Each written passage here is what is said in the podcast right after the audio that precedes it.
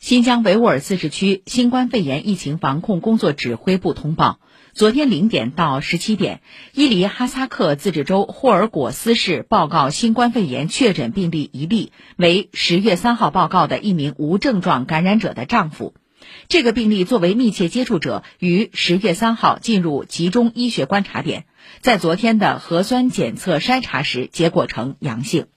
截至昨天十七点，霍尔果斯市完成第二轮全市全域全员核酸检测工作，除集中医学观察点报告一例阳性外，其余都是阴性。目前，霍尔果斯市第三轮全员核酸检测工作已经展开。